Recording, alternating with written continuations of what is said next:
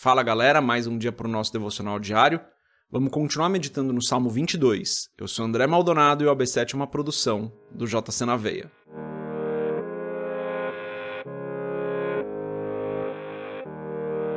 Salmo 22, a partir do verso 22, diz o seguinte: Então declararei o teu nome aos meus irmãos, louvar-te-ei no meio da congregação. Vós que temeis ao Senhor, louvai-o. Todos vós, descendência de Jacó, glorificai-o. E temei-o todos vós, descendência de Israel. Porque não desprezou nem abominou a aflição do aflito, nem escondeu dele o seu rosto. Antes, quando ele clamou, o ouviu. O meu louvor virá de ti na grande congregação. Pagarei os meus votos perante os que o temem. Os mansos comerão e se fartarão, louvarão ao Senhor os que o buscam. O vosso coração viverá eternamente. Todos os limites da terra se lembrarão e se converterão ao Senhor, e todas as gerações das nações adorarão perante a tua face. Porque o reino é do Senhor, e ele domina entre as nações. Todos os grandes da terra comerão e adorarão, e todos os que descem ao pó se prostrarão perante ele como também os que não podem reter a sua vida. Uma semente o servirá, falará do Senhor de geração em geração. Chegarão e anunciarão a sua justiça ao povo que nascer, porquanto ele o fez. Até aqui, até o verso 31, final do Salmo 22. Vamos fechar os nossos olhos, curvar nossa cabeça e fazer uma oração. Pai, tu és bom e santo, o Senhor é grande, justo, fiel. Tu és o nosso Deus amado e não há outro como o Senhor. Só tu és o nosso Senhor, tu és o nosso Salvador, tu és o Messias. O Senhor desceu do céu, habitou entre nós, pagou o preço dos nossos pecados, curou as nossas feridas. O Senhor é um Deus maravilhoso. Em nome de Jesus, eu te agradeço pela tua graça, pelo teu amor. Te agradeço porque o Senhor está conosco em todo o tempo. Te agradeço porque o Senhor nos abençoa, nos guarda, nos protege, nos livra do mal. Eu te agradeço, Senhor, porque o Senhor está conosco. Em todo o tempo o Senhor está conosco, cuidando de nós. Eu te agradeço pelo que o Senhor fez na cruz, por conta do preço que o Senhor pagou, pagou no nosso lugar, pela vitória que o Senhor conquistou. Eu peço, Pai, perdoa os nossos pecados, assim como nós temos perdoado as pessoas que erram conosco esteja conosco em todo o tempo. Tem misericórdia de nós, Senhor. Perdoa as nossas falhas, os nossos erros. Perdoa-nos porque às vezes nós caímos em tentação, nos desviamos dos teus caminhos.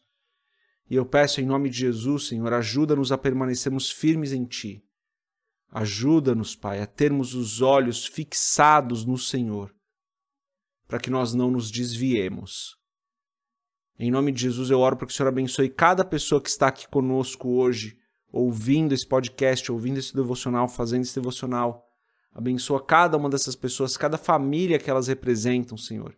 Esteja conosco em nome de Jesus, nos abençoando, nos guardando, nos livrando do mal, nos ajudando a não cairmos em tentação, a servir o Senhor perfeitamente, Pai. Ajuda-nos a servir-te como o Senhor deseja. Em nome de Jesus eu oro e te agradeço, sabendo que assim o Senhor fará. Amém. Bom, galera, final aqui então do Salmo 22, mas antes da gente continuar nesse episódio do podcast, se você não é inscrito no nosso canal do YouTube, se inscreve, compartilhe o AB7 com outras pessoas, segue a gente lá no Instagram, e se você quiser comprar o livro Muito Além de um Pai, www.jcnaveia.com.br, vai ter um banner lá para você comprar o livro. Esse Salmo 22, ele se divide basicamente aqui em duas partes, né? A primeira parte fala do sofrimento, de tudo que Cristo passou na cruz. E essa segunda parte que nós lemos hoje fala da vitória que foi conquistada na cruz. Fala, por exemplo, ali no, no verso 27, todos os limites da terra se lembrarão e se converterão ao Senhor. Todas as gerações das nações adorarão perante a tua face. 28 porque o reino é do Senhor e ele domina entre as nações. Então a primeira parte fala do sofrimento, pai, porque o Senhor me abandonou, é, tudo aquilo que foi feito contra Jesus na cruz, né, todo o sofrimento que ele passou, também fala aqui agora da vitória que ele alcançou. A gente precisa entender isso. Jesus sofreu por nós, morreu por nós, nós falamos isso ontem, né? Jesus pagou o preço do nosso pecado. Esse pagamento que ele fez na cruz, o que ele fez na cruz por nós, garantiu a vitória dele, a nossa vitória. Nós somos salvos por conta do que ele fez na cruz.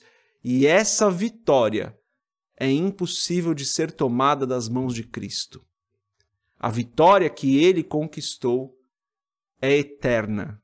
O reino é dele, tudo é dele, porque ele é vitorioso. Ele veio, habitou entre nós como homem, sendo Deus, se fez homem, habitou aqui em carne, não pecou, viveu uma vida santa, sofreu pelos nossos pecados, mas ao terceiro dia ele ressuscitou e ele é vitorioso e ele está vivo e isso muda completamente a nossa relação com ele. Ele é vitorioso e ele está vivo. O reino é dele. Está escrito aqui, né? Verso 28. Porque o reino é do Senhor, ele domina entre as nações. Esse é um motivo de grande alegria para a gente. Nós servimos a um Deus que nos resgatou, que nos livrou do pecado, que pagou um preço por nós, que hoje está vivo porque ressuscitou e é vitorioso. A gente tem que meditar nesse Salmo 22, pessoal entendendo isso, todo o sofrimento que ele passou e a vitória que ele conquistou. E de novo, então quando nós nos voltamos ao pecado, quando nós caímos em tentação, a gente está anulando tudo isso que ele fez. A vitória que ele conquistou, a gente fala, eu não quero essa vitória. Estranho, né? A gente às vezes ignora uns pecados que a gente comete como se não fossem nada, mas eles são sim. Eles são uma declaração de afronta contra o que Cristo fez na cruz. Por isso que eu falo várias e várias vezes, para quem acompanha o canal sabe disso. A gente não pode é, brincar com o pecado. O pecado é um acidente no meio do caminho, mas ele não pode ser o nosso estilo de vida. Porque todas as vezes que a gente cai em pecado, é isso que a gente está declarando: que o sacrifício foi em vão e que a vitória que Cristo conquistou nós não queremos. A gente não pode brincar com o pecado. A gente não pode achar que o pecado é uma coisa normal. A gente não pode aceitar o pecado nas nossas vidas. Veja, estou falando das nossas vidas. Não estou falando para você olhar para a vida do seu amigo, não. Falar, é, mas ele está em pecado. Não, olhe para a sua vida. A gente não pode aceitar o pecado nas nossas vidas, porque é uma afronta contra o que Cristo fez na cruz, contra a vitória que ele conquistou ao ressuscitar. Essa é a mensagem de hoje, galera. Deus abençoe a sua vida. A gente se vê amanhã, se Deus quiser. Paz.